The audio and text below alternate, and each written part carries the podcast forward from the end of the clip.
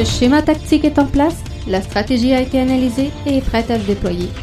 Jeff est sur le terrain comme titulaire, nous sommes prêts. Bienvenue dans le podcast Bleu, Blanc, Noir.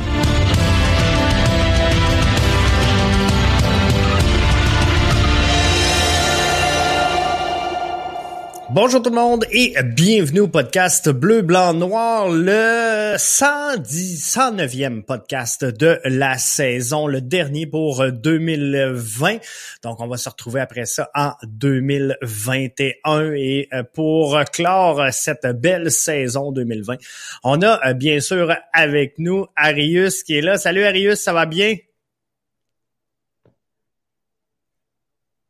Arius, t'es là? Salut, salut. Good. Salut, tu m'entends? Ben oui, je t'entends super bien. On va euh, partir donc, Arius, le dernier podcast. Euh, LAFC contre Tigresse hier soir. Euh, LAFC qui a eu quand même un, beau parcours, mais qui s'est incliné malheureusement en euh, finale de la Ligue des champions de la CONCACAF. Oui, écoute, on a vu une, une équipe qui s'est bien battu hier soir. Malheureusement, ils ont raté euh, des, des, belles chances de marquer. Euh, LAFC euh, viennent de perdre contre une équipe qui a 65 ans d'histoire, euh, que c'est leur premier titre euh, en Ligue CONCACAF. Donc, euh, LAFC a marqué le premier but, mais après 10 minutes, après que à 60e minute, quand l'FC a marqué le but, à la 10, minutes après, on a vu une équipe tigresse qui a répondu rapidement et puis qui a pris le, le, contrôle du match et qui a fini par gagner 2-1. Euh, ouais, et euh, LAFC a eu quand même un, un beau parcours parce que c'est jamais facile de battre les, les, clubs mexicains, mais LAFC a quand même remporté des victoires contre trois grandes formations mexicaines.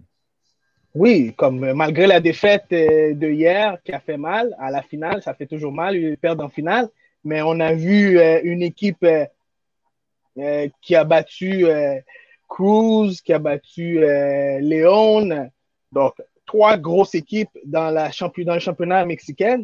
Donc c'est la première équipe à, avoir accompli cet exploit. Donc champion à eux. Et puis espérons qu'ils vont revenir l'année prochaine en force.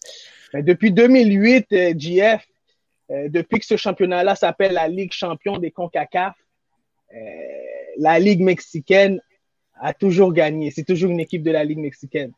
Oui, c'est ça. L'Impact a passé proche, Toronto FC a passé proche, Real Salt Lake a passé proche, mais euh, LAFC cette fois-ci, mais on n'a pas encore réussi du côté de la MLS à mettre la main sur ce titre-là qui, qui, est assez prestigieux quand même. Ah, très, qui est très prestigieux, puis on en parlait la dernière fois. Puis euh, c'est vraiment euh, euh, un travail énorme parce qu'à ce niveau-là, c'est du football international. Donc on voit des clubs un peu partout dans toute l'Amérique du Nord, l'Amérique centrale. Donc différents styles de jeu, donc différents niveaux de jeu aussi. donc c'est du beau football. Puis on voit que euh, ça continue à, permettre de voir le développement de notre sport. Et euh, c'est super bien, c'est le fun de voir ça.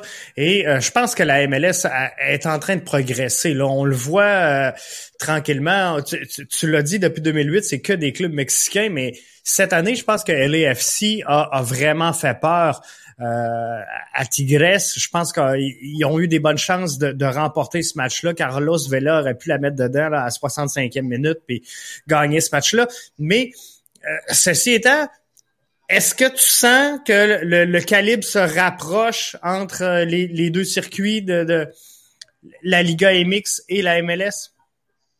Mais écoute, euh, je pense que euh, c'est une question d'historique. Je pense que c'est une question d'expérience de, de, aussi. Parce que les clubs au Mexique, euh, c'est ça qui leur permet de, s'ils ont toujours pris cette, cette compétition à, vraiment au sérieux, puis qui permet à, donner une belle visibilité à leurs jeunes, à leurs joueurs internationaux.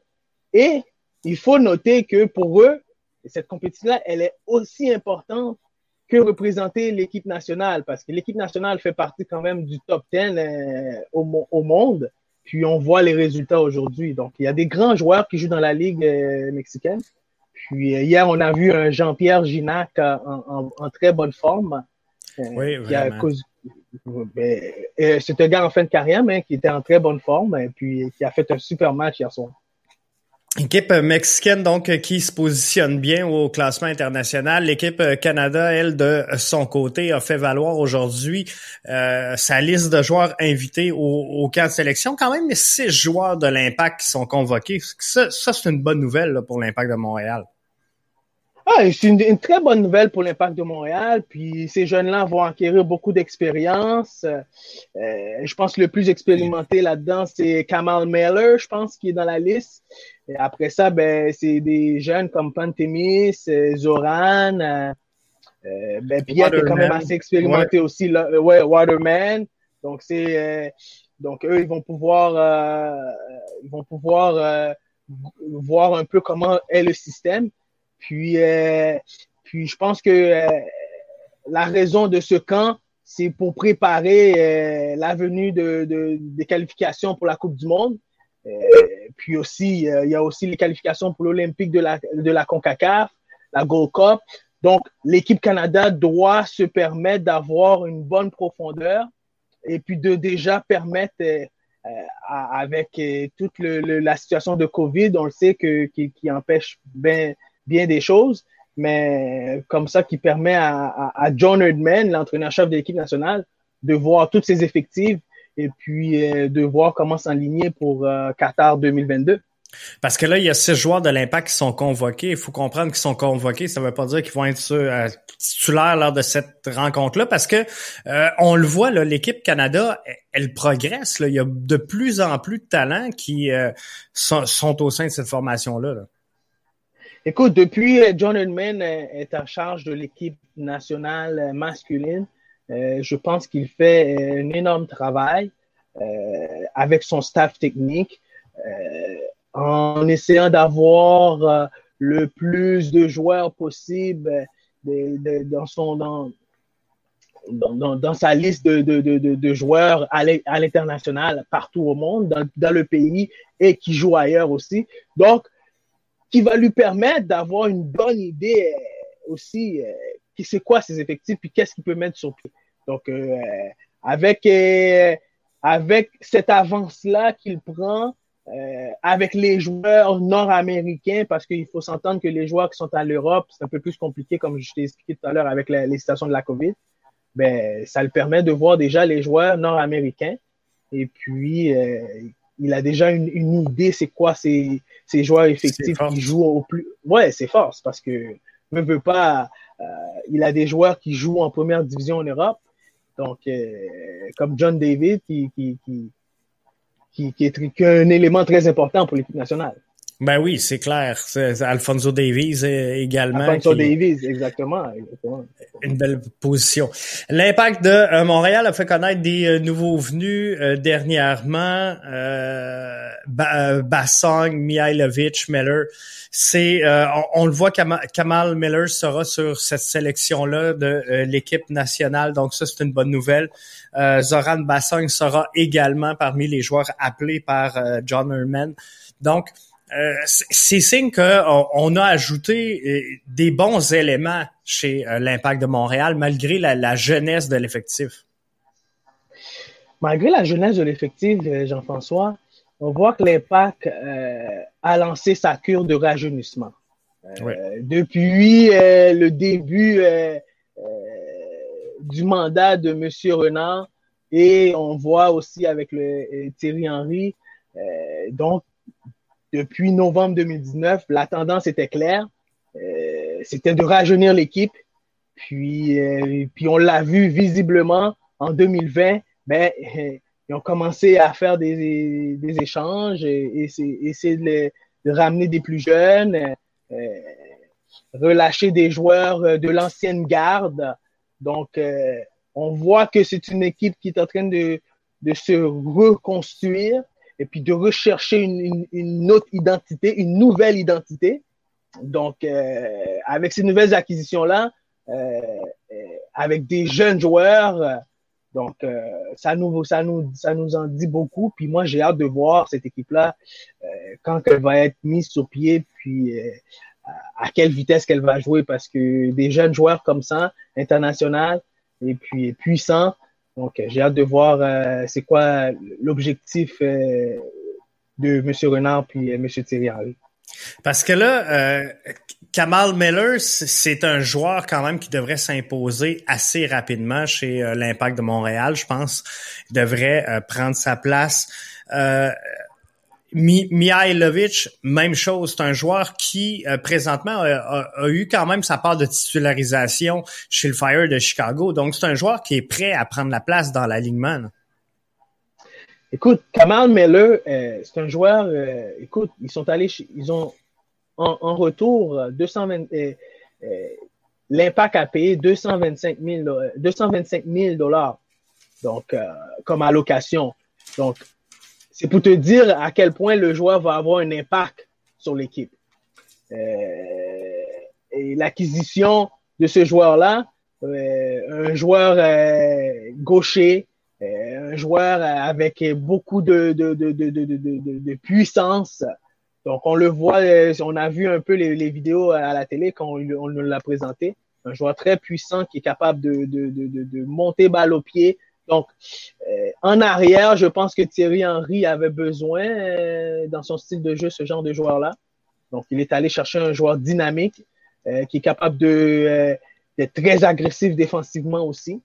Donc, on a besoin d'avoir une, défense rapide qui va vite vers l'avant, mais solide aussi défensivement pour revenir vers l'arrière.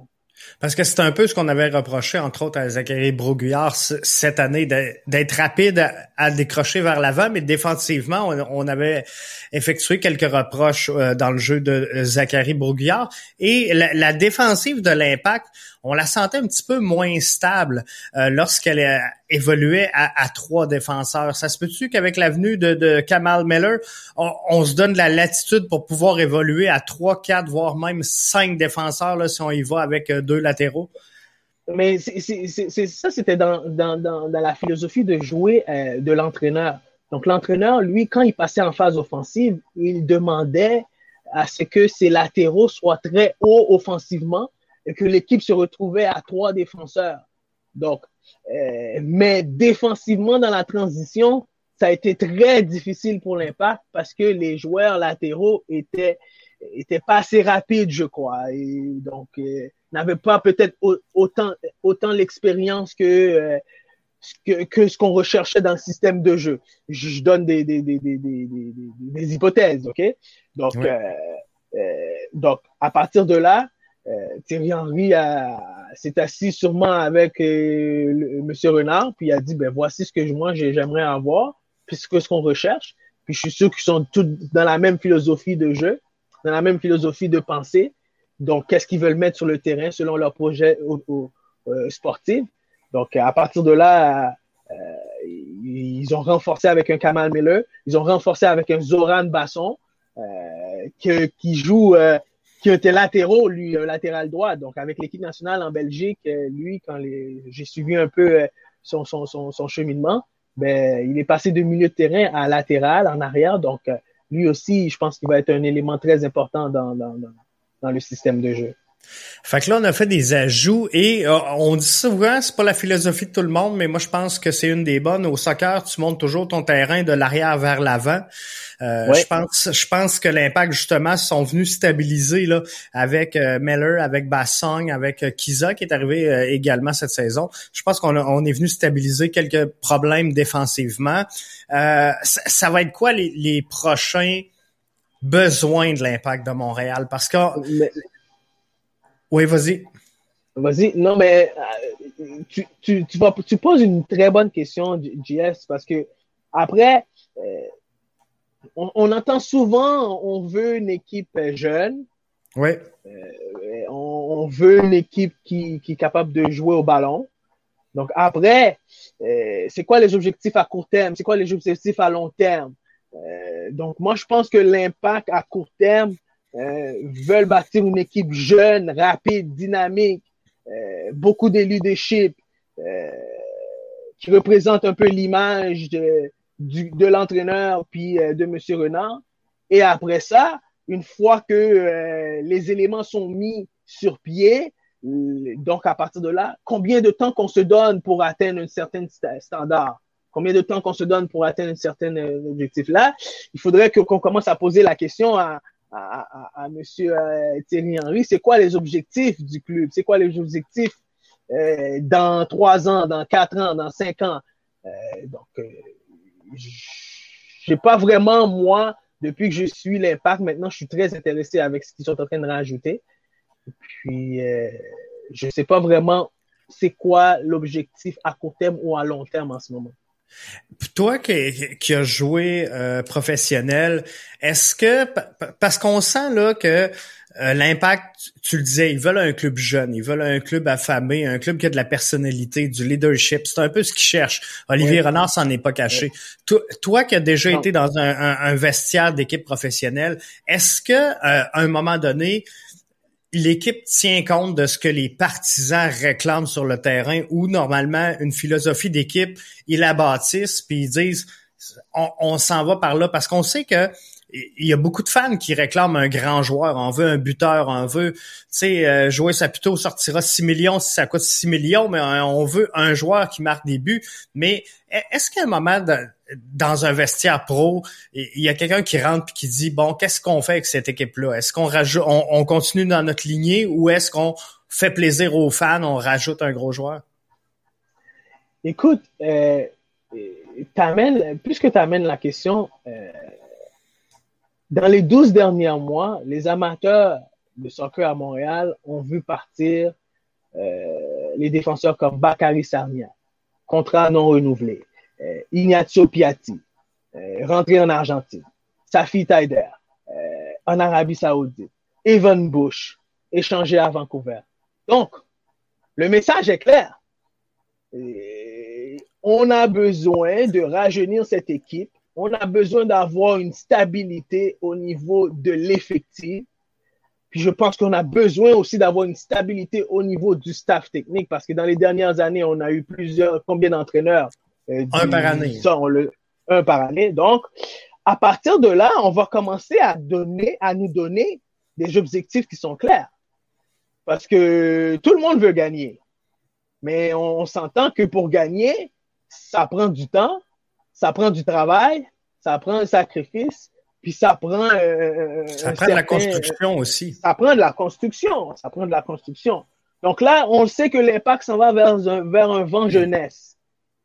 Après, euh, qu'est-ce que l'organisation nous réserve? Est-ce qu'elle est-ce que c'est une organisation qui nous dit euh, dans trois ans, quatre ans, cinq ans, on veut atteindre la Champions League, on veut atteindre la Coupe MLS, est-ce qu'on est une équipe qui va se battre? J'espère qu'on est une équipe qui va se battre à chaque année pour les playoffs. Parce qu'une fois qu'on est dans les playoffs, tout est possible. comprenez? c'est ça. Donc, c'est ça. Mais à partir de là, euh, on veut tous avoir une équipe compétitive. On veut avoir euh, un beau soccer.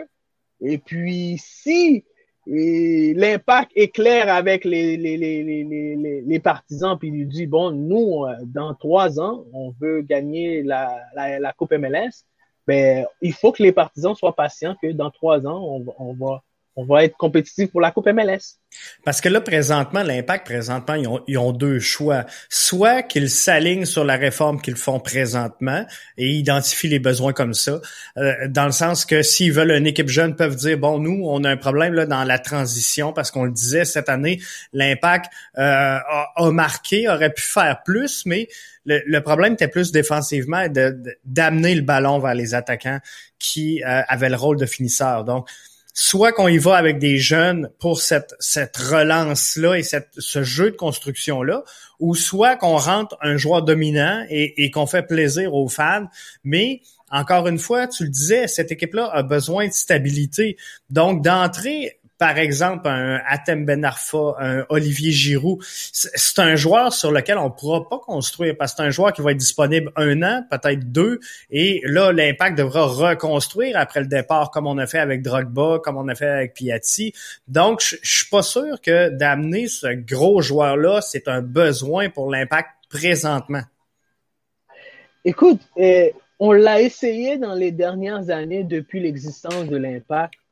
Euh, le plus proche qu'on ait passé, c'est avec Drogba. Oui. Euh, Parce qu'il en a passé des grands. Là. Oui, Drogba, Divayo. Euh, donc, ça nous a permis de voir des, des, des, du, gros, du grand football international. Après, par la suite, pendant ce temps-là, il aurait fallu bâtir quand même, euh, en sachant que, bon, à court terme, euh, un Drogba va nous permettre de vendre des billets, un Drogba va nous permettre de remplir les stades, un Drogba va nous permettre de, vendre des chandails. Mais en même temps, on doit, bâtir pour être compétitif d'ici trois ans, d'ici quatre ans, d'ici cinq ans. Et moi, j'ai aucun problème avec ça si l'impact veut amener un joueur d'impact pour un an ou deux ans mais qu'il ne se dévie pas de son objectif euh, de, de, de, rajeunissement et de, de bâtir l'équipe à long terme et d'avoir une stabilité. Parce qu'on peut toujours bâtir à l'entour. Un grand, un grand joueur dans le vestiaire, ça fait quand même du bien pour un jeune. C'est ça exactement. Et si on dit bon, on aurait besoin d'un milieu offensif, par exemple, pour prendre la place de Boyan, euh, on est capable de signer un grand joueur tout en se disant, garde, on sait qu'on a un besoin à cette position-là, donc faut former un jeune, faut aller chercher une relève pour que la, journée que ce joueur-là s'en aille, on ait une transition en douceur et qu'on soit pas obligé de rebâtir le club. Définitivement, définitivement. Puis euh, je pense que l'impact s'en va vers ça. On euh, on peut pas se le cacher parce que l'arrivée de Mia, euh, comme, euh, excuse-moi si je le prononce, euh, je prononce, c'est, c'est Jordi, Mihalovic. c'est ça? Ouais. Donc, on voit avec l'arrivée de Jordi Mihalovic, ben, l'impact nous envoie un gros message en disant que, écoute, même s'ils sont jeunes, mais il y a quand même 73 matchs de jouer dans la ligue, 45 fois qu'il a débuté un match, il a pas loin de plus de 3000 minutes de jeu. Donc, euh, un joueur international de l'équipe nationale américaine. Donc, euh, je pense que ça, ça, ça, devient quelque chose de très dynamique, mais jeune en même temps. Et puis, euh, si c'est vers là qu'on va, puis on peut avoir un beau spectacle, tant mieux. Et puis, puis j'espère qu'on va pouvoir, d'ici deux, trois ans, être compétitive puis euh, pour un, même un championnat de division, je dirais. Ça serait euh, vraiment le fun. L'Impact euh, va entamer sa nouvelle saison avec 10 jeunes, euh, 10 joueurs de 23 ans et moins. Euh, faut regarder donc les, les objectifs pour l'impact. On le disait à court, moyen et euh, long terme. On les sait pas, on peut spéculer, mais Olivier Renard et Thierry Henry ont, ont, pas sorti de plan fixe. Mais visiblement, le plan, ce qu'on sent qu'il va se passer chez l'impact, c'est de recruter des joueurs, de les former et de les vendre. Je pense que la business du soccer est fait comme ça, la business de la MLS est fait comme ça. Et euh, on ne pourra pas s'en sortir. Mais est-ce que l'impact peut, à travers de ça, avoir l'objectif de gagner ou si, avec 10 jeunes de 23 ans et moins, l'impact devra avoir comme objectif de, se battre pour une place en série pour encore quelques années? L'objectif doit être toujours de, à ce niveau-là, euh, je pense qu'on a déjà eu cette discussion-là. L'objectif doit être toujours de gagner. Hein? C'est sûr. Euh, toujours avoir un résultat parce que quand on gagne pas, mais les médias demandent pourquoi, qu'est-ce qui se passe, puis qu'est-ce qui fonctionne pas. Euh, quand on gagne pas, mais euh, les partisans n'iront pas, ben en ce moment, c'est peut-être pas le cas, mais les partisans suivront, suivront peut-être, n'iront pas au stade Saputo, puis suivront peut-être un peu moins l'impact de Montréal. Donc, euh, c'est pas bon pour la business. On veut avoir une équipe compétitive, on veut avoir une équipe euh, qui nous représente, euh, parce que nous, les Québécois, on aime gagner, on aime avoir, euh, on, va, on aime avoir la belle compétition. Donc, euh, j'espère que l'Impact de Montréal va pouvoir rapidement nous mettre une belle équipe qui nous représente sur pied et puis qui va permettre à ce que qu'on peut se dire ben euh, à nos jeunes un jour dire ben regarde tu as la chance de jouer pour l'Impact et puis l'Impact nous représente très bien et puis c'est le rêve de tout jeune Québécois, je crois. Parce que là, le chemin, là, il s'ouvre bien, là, tranquillement, pas vite, là, avec euh, la, PLSQ, avec la, CPL. Le, rêve de la MLS devient de plus en plus accessible pour nos jeunes qui euh, sont en formation. Mais si ils veulent justement caresser ce rêve-là, ben faut que l'impact soit en mesure de battre des clubs comme Toronto une fois de temps en temps et justement accéder euh, aux séries plus souvent qu'autrement. Dans les dernières années, on a été exclu euh, des, trois dernières saisons. Cette année, on est rentré un petit peu par la porte en arrière, mais l'impact était là, puis on, on l'a senti, ça l'a fait du bien à l'impact de Montréal. Écoute, euh, non seulement ça fait du bien, mais moi, personnellement, je peux te dire, JF, ça me fait du bien. Parce que dans les dernières années, j'étais un peu. Euh, découragé. oui, découragé de suivre un peu, de voir que on amenait souvent des joueurs en fin de carrière. Des joueurs euh, que moi, personnellement, euh, je savais pas à, à, quel niveau ce joueur-là vraiment avait joué ou internationalement parlant mais que pour moi, euh, dans notre cours, je pense qu'on pouvait avoir ce, genre de type de joueur. Si le travail était fait ou si le travail était bâti à, travers ça. Euh, donc aujourd'hui, on a vu une, nouvelle garde euh, sous les ordres de, de Thierry Henry. Et euh, l'Académie de Montréal aussi, on voit une nouvelle garde. Donc, euh, je peux te dire, je pense que c'est la fin d'une époque euh, chez l'Impact de Montréal. On va même avoir une nouvelle identité. Euh, on oui, l'attend toujours. On l'attend toujours. Oui. Donc, je crois vraiment qu'on s'en va vers quelque chose de très, très, très, très intéressant pour la communauté québécoise, footballistiquement parlant, qui aime le foot. Et puis, euh, je pense que c'est le temps maintenant de, de toutes les Québécois se, se, se mettre derrière leur équipe puis suivre l'équipe. Et est-ce qu'il faut accepter de, de, vivre un peu avec les défauts des joueurs? Puis je, je m'explique, Arius, puis on, on, va terminer avec ça. Mais euh, je prends par exemple le travail de Wanyama cette, cette saison qui a été quand même critiqué sur euh, son implication offensive. Je pense que défensivement, tout le monde est à l'aise avec le travail de Wanyama, mais plusieurs disaient bon, il est un petit peu nonchalant euh, offensivement, puis euh, d'aller attaquer le ballon, c'est pas facile. Mais euh, d'un côté, je me dis que du côté de l'Europe, on a les cinq grands circuits majeurs au monde sont en Europe. Si un, Victor Wanyama, par exemple, n'avait pas cette, je, vais oser dire, cette faiblesse de, de s'impliquer offensivement, il serait pas avec l'impact de Montréal. Si le joueur serait parfait, il ferait partie des cinq grands circuits européens. Il serait pas en MLS. Écoute, euh, MLS est encore une ligue très jeune. qui se positionne euh, encore. Qui se positionne encore. Puis je crois qu'il euh, y a des clubs comme LAFC, euh, LA Galaxy dans le passé. on l'a vu Seattle Sanders, qui, qui, ont démontré quand même qu'ils ont pu attirer des grands joueurs puis qui ont des euh, DC United, qui ont attiré un, Rooney, même si qui était en fin de carrière, mais moi j'ai eu la chance de voir Rin Rooney jouer. C'était vraiment de toute beauté. un euh, joueur. oui, donc, euh, la compréhension tactique du jeu. Donc, tu vois, lui, à, un certain niveau, son niveau de compréhension du jeu était beaucoup plus avancé que la majorité des joueurs dans la MLS. Euh, les défenseurs, euh, il est, malgré son âge, il avait souvent une fraction de seconde plus vite qu'eux à cause de son, de, de, de, de, son expérience avec Manchester United et jouer des matchs de Ligue des Champions et en a marqué des buts. Donc, donc tu parles de Wanyama, ben c'est un peu ça. Donc, tu, je te fais un peu l'analyse, c'est comme oui, tu as raison. S'il avait le niveau pour être en Europe, il serait en Europe. Donc, on a eu, euh, on a eu euh, plusieurs joueurs qui sont passés par, par l'impact, que l'année après, ben, ils sont retournés en Europe.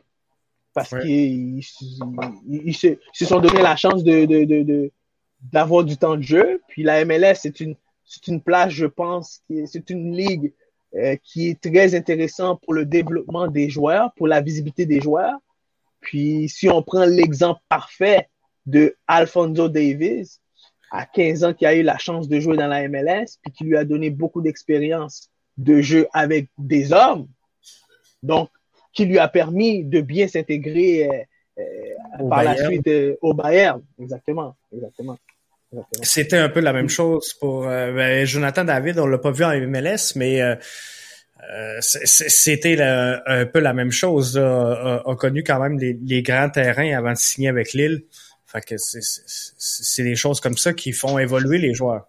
Voilà, puis comme, comme, comme tu l'as si bien dit, puis le mentionné à plusieurs reprises, JF, si l'impact euh, est capable de ces les quatre jeunes euh, qui viennent de signer, puis leur donne du temps de jeu, puis ces jeunes-là se développent très bien, euh, ben, un Barcelone ou un Bayern qui s'intéresse à eux, ben, tant mieux, on, le transfère, puis ben, ça va permettre à, à, au compte de banque de, de, de, de de remonter un peu. De remonter un peu, exactement. Et, d'éclipser cette pandémie-là, ça a dû faire mal cette année. Là. Voilà, parce que Vancouver Whitecaps a eu 22 millions pour le transfert de euh, Alfonso Davis. C'est quand même euh, euh, de l'argent intéressant. C'est quand même, l'argent intéressant pour les académies. Excellent. Hey, ça fait déjà le tour pour le podcast de ce soir. Hey, un gros merci, Jeff. Puis je veux prendre, je veux profiter de l'occasion pour souhaiter joyeuses fêtes à toute la famille du foot au Québec et à toi aussi, à ta famille. Et puis, passez des bonnes fêtes. Et puis, euh, soyez prudents et puis euh, restez sages. Excellent. On se retrouve en début d'année 2021, Arius. Merci beaucoup. Passez une Merci à toi. Bye bye. C'était donc encore une fois pour euh, le euh, podcast.